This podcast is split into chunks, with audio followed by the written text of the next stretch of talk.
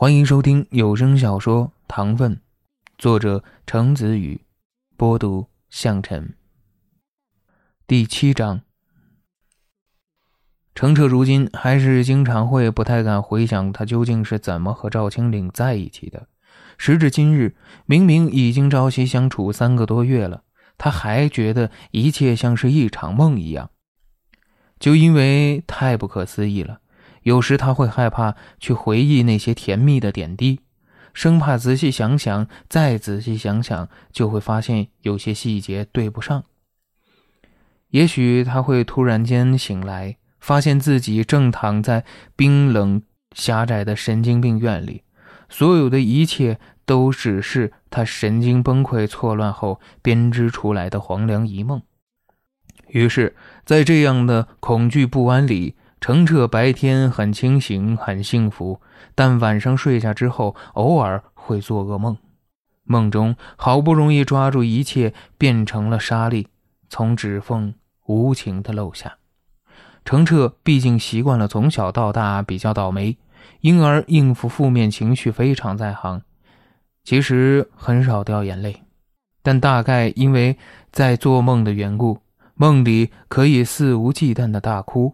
每次都是哭着哭着，把睡在旁边的赵青林给吵醒了，然后摇晃着醒过来：“宝宝，宝宝，彻彻宝宝，你又做噩梦了。”黑夜里，熨贴在身上的温度、温暖的气息，总会把他最为窒息的那一刻救赎一样的降临。赵青林哄人的时候总是很温柔，会紧紧抱着他。缠着他的身体，抚摸照顾他每一寸饥渴站立的肌肤。乖，别怕，彻彻乖，梦都是反的，别怕，有我陪你，谁都不敢欺负你的，我会保护你。我最喜欢彻彻了，最喜欢彻彻了，最喜欢彻彻了。这一句话，无论重复多少次，都能让程澈耳根发烫的同时，感到铺天盖地的心安。他会然后偷偷伸手搭在赵青岭赤裸的腰上，确定他真的在，确定正在包裹他这一切让人欣喜若狂的真实。他只有这样的时候，在这样确定被人抱紧、确定自己不再是孤单一个人的时候，程澈才敢去一点点的回想当初重逢的那些片段。在那场婚礼，本来一切都是灰暗的，只在从赵青岭从进门那一刻起，世界才重新被染上了颜色，染上了声音。场地门口，水晶灯不断旋转着。赵青岭的眼睛和当年一样漂亮，整个人光彩夺目，胸口精致领针反射着银色的光。时隔多年，他和回忆中的样子分毫没变，除了衣着更成熟，模样更加帅气之外，最让程澈意外的是，这个人明明已经二十七八了，嘴唇上、眼角里竟然还依稀透着当年的少年气息。高中时候，程澈曾无数次的偷偷看着赵青岭的侧脸，想着将来，五年后、十年后，这个人以后会变成什么样子。直到那一刻，在那婚礼场上，本以为只存在于幻想的未来，就这么照进了现实。他看了看他，正是他想象中完完全全一模一样的样子。以至于之后的几分钟、十几分钟、几十分钟，仿若时空回闪，万物流速霍乱。程澈根本不知道自己是怎么过去的，整个人好像已经听不见声音，也看不见别的东西，只有眼睛仿佛被磁石吸入一样，悄然地跟着赵青灵。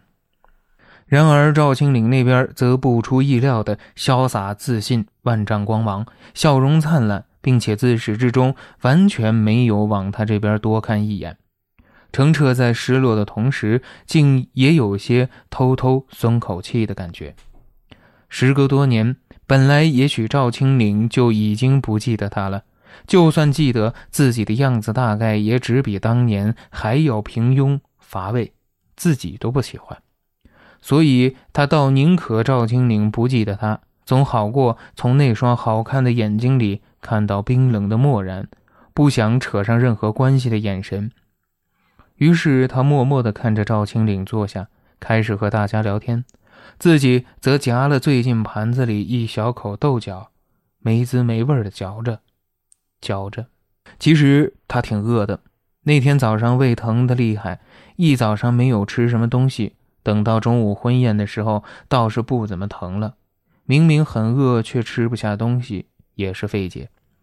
就这么低头嚼了一小会豆角，期间根本不知道赵青岭什么时候出去了，也不知道他什么时候又回来了，更不知道为何他突然的跑来自己身边。程程，好久不见。那声音天籁一般，轻轻震颤着耳廓。非常非常的性感和诱惑，程澈也知道，时隔多年，只是一句话而已，就自顾自觉得别人诱惑也太过分了。可无奈，事实就是这样。赵青岭这个人，当年在他身边就一直像个小太阳一样温暖的发着光，而今多年不见，这种阳光感淡去了不少，却多出了许多难以言喻、琢磨不透的阴郁。导致整个人浑身散发如雾气下薄暮森林般魅惑的性感，笑容倒是从高中就那样没变，一笑起来眼里就有星星。比起夜空繁星，那双眼睛一向是澄澈更爱看的景色。没想到时隔多年还能看到，感觉就像是做梦一样。更没想到的是，赵青岭接着弯腰对他。旁边的那哥们说：“嗨，老夏，挪个位可以吗？咱们也好久不见了，一起坐下来喝一杯啊。”说着，就真的从他身边坐下了，一边套近乎和大家发着烟，一边无缝的插进来这一桌。赵青岭高中的时候偶尔抽烟，这事儿程澈是早知道的。但和别人不同，很多男生抽了烟之后，身上常常会有一股呛人的烟味，久久不散。可赵青岭身上却一向没有这种冲的气息，从来只会沾有淡淡的、若有似无的烟草香。如今他在他身边坐下来，从略长的头发、袖口就传出一股淡淡的、动人心魄、堪比荷尔蒙般的气息。像是干净的太阳光，又像是风和森林雨露水，带着浅浅的葡萄酒的醉人和淡淡烟草的慵懒。那个时候，程澈还不知道，那是赵青岭喜欢的男用香水，叫做暮色。当时他还不知道，也是正常的。很多男生根本没有那么瞎讲究，一辈子也不会用一瓶香水。等到后来，两个人一起后，生日那天，赵青岭送了他一瓶暮色，一模一样的味道。程澈很喜欢，每次靠近的时候，接吻的时候，一样的气息，总让人有种很暧昧又很亲昵的感觉。程澈一直知道自己在发呆的坏习惯，但他没想到的是，就在赵青岭在他身边坐下后片刻，他又恍惚。紧张到连拿手里的筷子都掉了，以至于之后被赵青岭夹了一整碗虾的时候，才发现自己两手空空，很是尴尬。而他又总是一慌张起来就不知道该怎么办好，整个人开始僵硬，还阴险的把刚满的橙汁整杯弄洒。幸好眼明手快，反应过来扶住，才只洒了小半杯。赵青岭，哇，纸纸纸！有人递过来纸，然后赵青岭居然捧起他湿漉漉的爪子，认真给他擦满手黏糊糊的橙子汁儿。赵青岭的手漂亮极了，掌心温暖，手指洁白修长，保养得宜。无名指上没有戒指，没有戴过戒指的痕迹。程澈在那个瞬间忍不住偷偷开始许愿，希望赵青岭。还是单身的，但同时又觉得自己可笑。他就算单身又能怎样？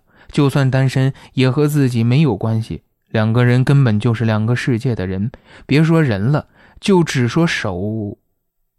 程澈看看自己的手，在赵青岭手指的对比下，显得难看要命。婚礼那时候刚好是隆重的光景，南方的冬天没有暖气，但气温却照样可以达到零下好几度。程澈因为个子高，末梢循环尤其差，年年手指都会生冻疮。以前倒也不觉得什么事儿，总觉得忍忍就过去了。现在这一刻被赵青岭握在手里，才真正的无地自容。